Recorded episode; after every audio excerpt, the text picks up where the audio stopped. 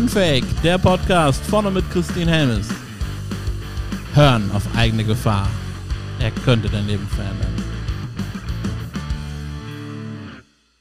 Ja, willkommen, ihr Lieben, zur neuen Podcast-Folge. Ich habe hier den wundervollen Lars Vollmer bei mir. Willkommen, Servus, lieber Lars. Christine. Danke für die Einladung. Herzlich gerne. Ja, sehr gern. Ja, Lars, du bist äh, mein erster äh, Kontakt tatsächlich, also mein erster Interviewpartner, mit dem ich vorher weder, äh, den ich vorher weder gesehen noch gesprochen habe. Das ist gerade eine super spannende Situation. Also fühlt sich so ein bisschen an wie ein Experiment, aber ich bin bisher sehr, äh, sehr glücklich. Und da ich ja auch so gut wie gar nicht weiß, was auf mich zukommt, geht es uns beiden offenbar ganz ähnlich. Ja, cool. Dann machen wir jetzt gemeinsam ein Experiment. Sehr cool. Ja, vielleicht hast du schon mal in die ein oder andere Folge reingehört und hast äh, festgestellt, ich lasse die Menschen sich immer so mit drei Worten vorstellen, statt irgendwie lange Vorstellungsrunden zu machen. Erzähl mir doch mal in drei Worten, wer bist du, lieber Lars? Äh, ich würde sagen, ich bin Jazzliebhaber, ich bin Curvy-Model und Unternehmer, sowas vielleicht. cool. Cool. Was fasziniert dich an Jazz? Äh, vieles, äh, insbesondere die Improvisation und das Zusammenspiel. Diese beiden Elemente, die faszinieren mich auch als aktiver Musiker. Ich habe sogar mal eine ganz kurze Zeit Jazz-Klavier studiert. Oh, cool. Ähm, und ja, war immer dieser Musik zum einen ähm, verfangen, aber eben dieser, dieses, dieses Magische, was auf der Bühne entstehen kann, nicht muss, aber kann, wenn Menschen zusammenspielen und der eine bietet was an, die nächste äh, steigt drauf ein und daraus entsteht dann manchmal wirklich was Magisches, selbst wenn es das Publikum nicht spürt. Auf der Bühne kann es passieren und das ist ein besonders tolles, sehr befriedigendes Element von Jazz. Das ist ja spannend, Lars. Weißt du, was mir gerade bewusst wird? Wir machen gerade Jazz. Ja, genau, genau. Du hast einen Jazz-Podcast, richtig. Sehr cool. Ja, dann bist du ja genau richtig bei mir. Ja, mir kam gerade auch so eine Frage reingeflogen. Ich habe ja viele äh, in meinem Podcast schon gefragt, was bedeutet für dich glücklich sein? Bei dir würde ich noch einen Schritt weiter gehen, weil ich weiß, dass so das Thema Verantwortung, dass du dich damit sehr auch ähm, eng befasst hast oder sehr viel befasst hast. Und deswegen würde ich dich mal fragen, lieber Lars, was denkst du denn, wie Verantwortung und Glücklichsein miteinander zusammenhängt?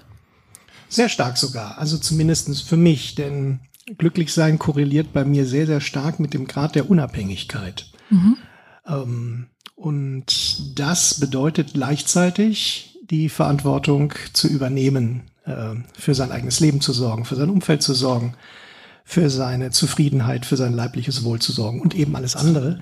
Deswegen hängt das für mich ganz unmittelbar zusammen. Wie auch sonst, würde ich behaupten, könnte es in einer liberalen Gesellschaft sein, dass wir an der einen Stelle ein bisschen auf uns gegenseitig aufpassen, aber im Wesentlichen die Verantwortung für unser Leben selbst tragen sollen und dürfen. Mhm. Würdest du dir an mancher Stelle von Menschen mehr Eigenverantwortung wünschen? Und was glaubst du, was so die, ja, die Blockaden oder die Hindernisse sind, warum viele Menschen das vielleicht auch nicht tun? Extrem vielfältiges Thema. Ja. Äh, schon das Wort finde ich äh, ganz amüsant. Es gibt einen Schweizer Autor, ähm, Professor Frey, der kümmert sich, nein, der schreibt recht viel über Verantwortung. Und äh, von dem bin ich auf einen Unterschied aufmerksam geworden, der mir vorher gar nicht klar war. Äh, zum Beispiel in Unternehmen, in dem Kontext von Wirtschaftsorganisationen, äh, wird gerne davon gesprochen, dass Mitarbeiter Eigenverantwortung übernehmen sollen. Und komischerweise wird immer dieses Prefix eigen davor gesetzt. Manager hingegen, denen sagt kein Mitarbeiter, sie müssten Eigenverantwortung übernehmen das taucht da gar nicht auf. Die übernehmen Verantwortung. Und die ganz, ganz großen Tiere, die CEOs, die haben auch keine Verantwortung, die haben Gesamtverantwortung. Also alleine schon durch diese begriffliche Unterscheidung kann offenbar auch Hierarchieverhältnisse deutlich gemacht werden. Ähm, und deswegen fällt es mir so schwer, dieses Wort eigen in Eigenverantwortung näher zu definieren. Aber ähm, was schwer fällt an Verantwortung ist kann bei einem Menschen Angst sein, ohne das jetzt pauschal jedem unterjubeln zu wollen. Es kann so eine gewisse, ich glaube, die Psychologen, ich bin keiner, sprechen von gelernte Hilflosigkeit. Also ja. eine anerzogene oder sozialisierte Form von Verantwortungsabgabe zu sein. Die erlebe ich tatsächlich häufig, bewusst oder unbewusst, kann ich nicht so genau auseinanderhalten. Ähm, und manchmal ist es natürlich auch, dass ich nicht überblicken kann, was ich hier eigentlich tue und brauche zwingend Unterstützung. Und dabei kann es mir vielleicht auch sogar mal aus Unachtsamkeit passieren, dass ich die Verantwortung abgebe, obwohl ich sie doch eigentlich behalten wollte. Aber jetzt macht gerade der andere so einen duften Vorschlag. Und ich merke auch, jetzt will ich jetzt mir auch nicht noch mal hier eine Stunde drüber nachdenken, das machen wir jetzt so. Mhm. Ähm, aber dieses Thema der erlernten Hilflosigkeit oder na, sozialisierten Verantwortungsabgabe, dem begegne ich in letzter Zeit eine, eine Bekannte von mir, die flüchtige Bekannte, ähm, mit der habe ich mich irgendwann mal, das ist schon wieder drei, vier Jahre her, über ähm, Plastiktüten unterhalten. Mhm. Und meine Wahlheimat ist ja in Barcelona.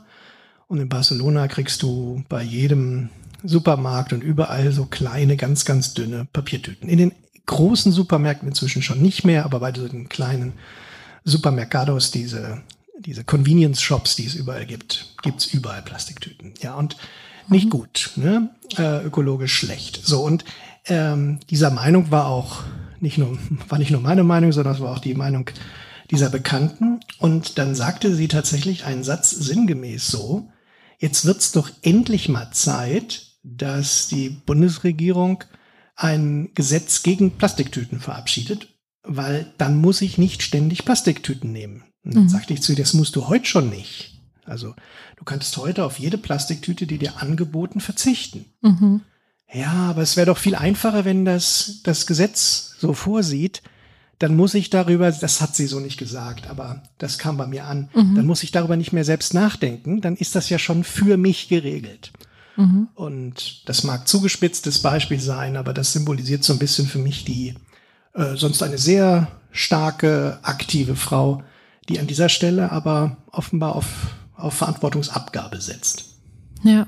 Aber was glaubst du, warum, warum brauchen wir diese, diese gesetzlichen äh, Vorgaben, damit wir das nicht tun? Also was könnte der Grund sein, was könnte die Ursache sein, warum Menschen so sind? Also warum wir äh, dann die Plastiktüte nehmen, wenn sie verfügbar ist, in dem Wissen, dass eigentlich nicht gut ist, aber wahrscheinlich drängen wir das irgendwie dann so zur Seite. Und äh, wenn dann aber das Verbot da ist, dann akzeptieren wir das. Naja, erstmal würde ich sagen, es sind ja gar nicht alle so. Äh, ja. Solche Menschen gibt es. Es gibt aber eben ja. auch ganz andere. Also es ist schon ein sehr vielfältiges Volk, diese Menschen. ja, das stimmt. ähm, und deswegen würde ich das auch ungern verallgemeinern wollen. Auch die Gründe nicht. Wie gesagt, mhm. da ist sicherlich vieles auf psychologischer Ebene zu suchen und davon verstehe ich zu wenig. Mhm. Äh, warum jedes einzelne Individuum auf die Idee kommt. Ähm, wie gesagt, das mag Sozialisierung sein, das mag auch die Peer Group sein, das Umfeld, in dem es vielleicht gerade en vogue ist, sehr stark nach dem Gesetzgeber zu rufen und dann stimmt man vielleicht einfach ein, solche Fälle mag es geben. Es mag, wie gesagt, die Angst geben, es mag die Unachtsamkeit geben mhm. ähm, oder auch das Desinteresse vielleicht. Mhm. Ähm, also ich glaube, die Gründe sind vielfältig. Den einen Grund zu suchen erscheint mir, ja, erscheint mir eine Sackgasse zu sein. Mhm ja, so vielfältig wie die Menschen sind, sind wahrscheinlich dann auch dementsprechend die Gründe, ne? Glaube ich auch. Und aber äh, ich glaube, es gibt schon einen Zusammenhang zwischen dieser, diesem Erlernen von Verantwortungsabgabe und das ist so eine Art Symbiose. Also es braucht jemanden, jetzt wenn wir von Gesetzen sprechen, dann mhm. ist das der Staat, wenn wir das von Regeln und Policies, wenn wir davon reden würden, wäre es das Unternehmen oder die Vertreter des Unternehmens. Es braucht diejenigen, die diese Gesetze rausgeben mhm. und es braucht diejenigen, die möchten, dass die Gesetze rausgegeben werden. Das ist eine Symbiose. Es braucht beide. Mhm. In dieser sehr klassischen, natürlich auch ein bisschen äh, abwertend klingenden Metapher von Hirten und Schafen ist das sehr gut. Also der, der Hirte kann nicht ohne die Schafe. Es, er, braucht, er braucht welche Lebewesen in diesem Falle, die ähm, sich wünschen, dass er seiner Hirtenaufgabe gerecht wird. Mhm. Und es braucht die Schafe, die wollen, dass ein Hirte auf sie aufpasst. Und wenn diese Symbiose intakt ist, dann ist es verständlich, dass wenn irgendwo ein Schaf mal ausbricht, dass dann der Hirte sich berufen fühlt, dieses Schaf wieder einzufangen. Mhm. Schon alleine, weil dann damit deutlich wird, dass er seinem Job nachkommt, den andere von ihm erwarten. Und ähm, ich glaube, so ein bisschen stecken wir jetzt gesellschaftlich gesehen, das ist jedenfalls die These meines letzten Buches gewesen, in dieser Zwickmühle, dass dieser dieser, diese, diese Symbiose immer dichter, immer stärker wird. Natürlich gibt es viele verschiedene Menschen und es sieht nicht jeder so, völlig klar. Aber ich habe den Eindruck, es werden immer mehr Gesetze und Verordnungen und es gibt auch einen immer größeren Teil der Bevölkerung, der das gutiert oder stillschweigend hinnimmt. Mhm. Ähm, und das ist vielleicht wieder die Berufung für die Hirten, davon noch mehr zu machen. Das ist aber ein Mechanismus, der, ja, der, den wir uns einfangen gerade. Ich bin weit weg davon, einzelnen Menschen, in diesem Falle wären es ja dann einzelne Politikern, dafür mhm. die Schuld zuzuschreiben. Mhm. Äh, ich glaube, das ist auch völlig unabhängig vom Parteibuch. Das ist so eine Art Mechanismus, Sozialmechanismus, dem wir uns gerade einfangen. Und ich weiß, dass man das anders sehen kann. Ja, also ich glaube tatsächlich, ähm, ja, gerade in der, in der Politik, also mein Gefühl, äh, was ich mit der Politik habe, ist, dass ähm, das Ganze zu einem System verkommen ist ähm, und äh, was so sich so in sich schließt und verwaltet und ja, also wo viel, viele Dinge auf jeden Fall äh, verändert werden könnten. Und wenn dann aber Menschen kommen, die sagen, ich möchte jetzt hier was verändern, dass die dann häufig eben aus diesem Kreis auch wieder ausgeschlossen werden. Ja, das ist, glaube ich, ein relativ normaler Mechanismus, den du gut beschreibst. Ähm, und der nur dann negativ klingt, wenn man glaubt, dass derjenige, der jetzt was verändern will, dass das dann automatisch gut wird. Man das stelle stimmt. sich vor, ja. äh, er oder sie führe etwas Böses im Schilde mhm. äh, oder selbst wenn er oder sie was Gutes im Schilde führe, man glaube, dass diese Maßnahmen der Veränderung wohl negative Auswirkungen haben, dann wäre es ja toll, ein System zu haben, was sich quasi immanent dagegen wehrt, egal wer gerade Akteur ist.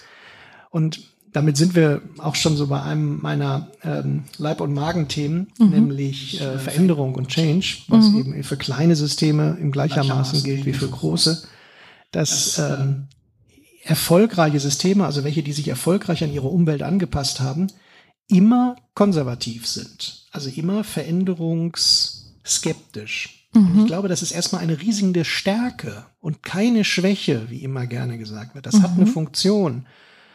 Im Unternehmen könnte sonst, was ich, jeder beliebiger Mensch in die Halle reinlaufen und sagt, jetzt werden alle Wände rot gestrichen. Ach so, wenn eine Wände, ja, dann, dann, dann streichen wir jetzt mal alle Wände rot. Zum mhm. Glück passiert das nicht. Zum Glück wird meistens gesagt, hau ab. Ne? Wer bist denn du?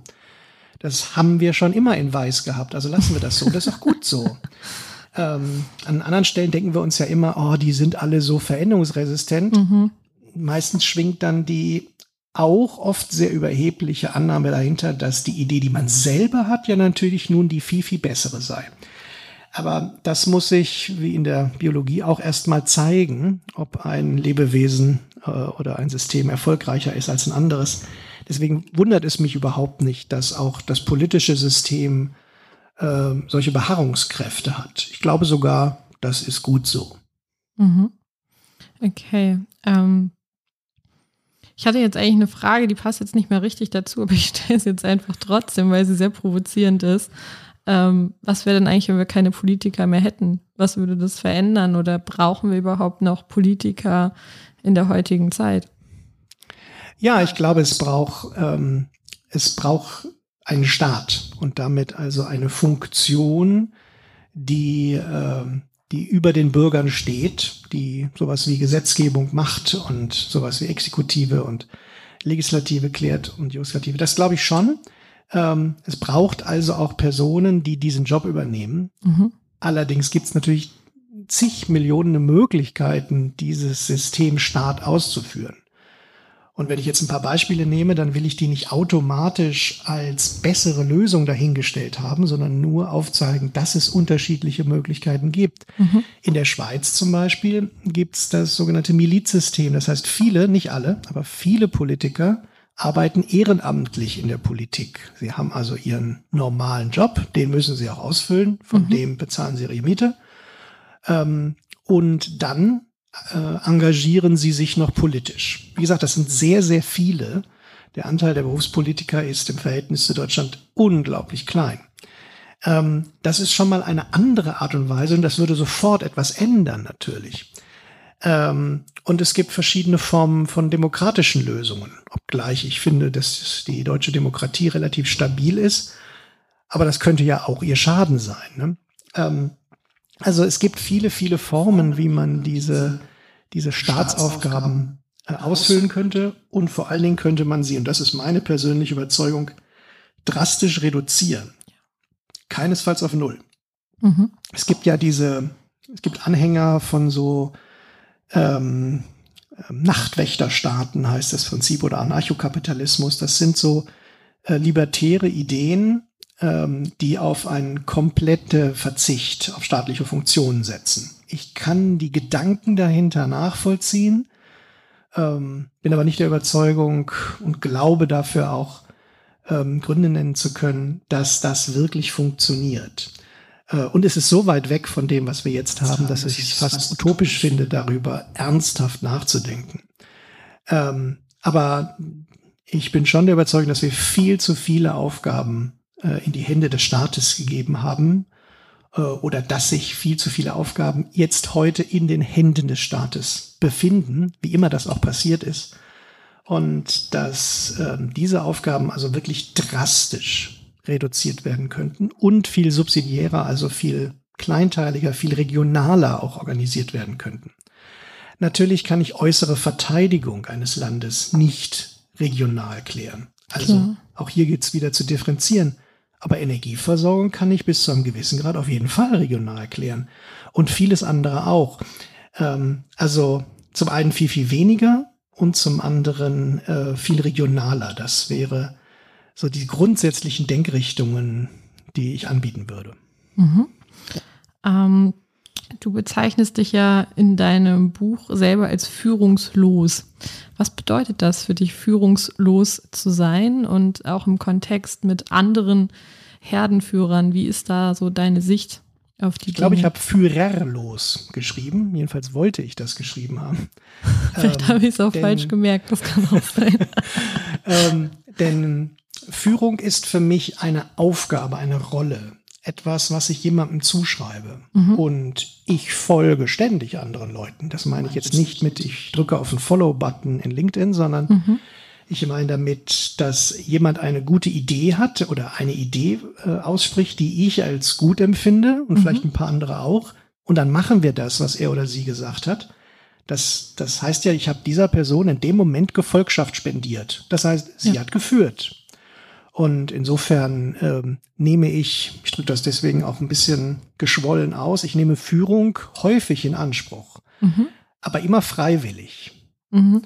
Ähm, und was, womit ich auch keine Probleme habe, ist, mich an Gesetze und Ordnung zu halten. Und selbst wenn es Gesetze gibt, die mir nicht passen oder die ich falsch finde, ähm, bin ich kein, kein Revoluzer, kein Märtyrer. Mhm. Ähm, das entspricht nicht meinem Naturell. Aber ich äh, sehe zu, dass ich mich keiner Person anhängig mache. Also, mhm. dass ich äh, quasi nicht danach sehne, dass es eine Person oder gezielte mehrere Personen gäbe, mhm. die äh, über mich Macht gewinnen. Wie gesagt, ich weiß, dass das auch ein bisschen ein theoretisches Ideal ist, weil wenn ich einen einem Polizeiwachtmeister begegne, der mich bei einer Straßenkontrolle anhält, dann bin ich verpflichtet, dem meine Papiere zu zeigen. Ähm, da muss ich wohl mit. Wie gesagt, das ist der Teil von, von Recht und Ordnung, den ich durchaus mitmache. Ähm, aber ich bin da sehr sensibel, was, mhm. was äh, Autoritäten angeht, die mir vorgesetzt werden. Nicht welche, die ich mir selber aussuche, sondern die mir vorgesetzt werden. Und darauf bezieht sich das Führerlos. Wenn dir diese Folge gefallen hat, und äh, wir sind ja bei Unfake, deswegen sage ich dir ganz ehrlich, mir fällt es super schwer gerade, äh, dich darum zu bitten, äh, diese Botschaft zu verbreiten. Ähm, aber genau das ist meine Bitte. Bitte teile diese Botschaft von Unfake überall. Ermutige Menschen dazu, unfake zu sein. Äh, sage ihnen, dass sie gut so sind, wie sie sind und nicht, wie sie denken sein zu müssen. Das ist so unfucking fassbar wichtig. Und äh, wenn du eine Idee hast von einem Thema, wo du sagst, ey, da würde ich gern mal, dass Christine da was zu erzählt oder sich einen Interviewpartner einlädt, dann schreib mir gern auf coach@christinhelmes.de und mit ein bisschen Glück ist dein Thema demnächst unfake.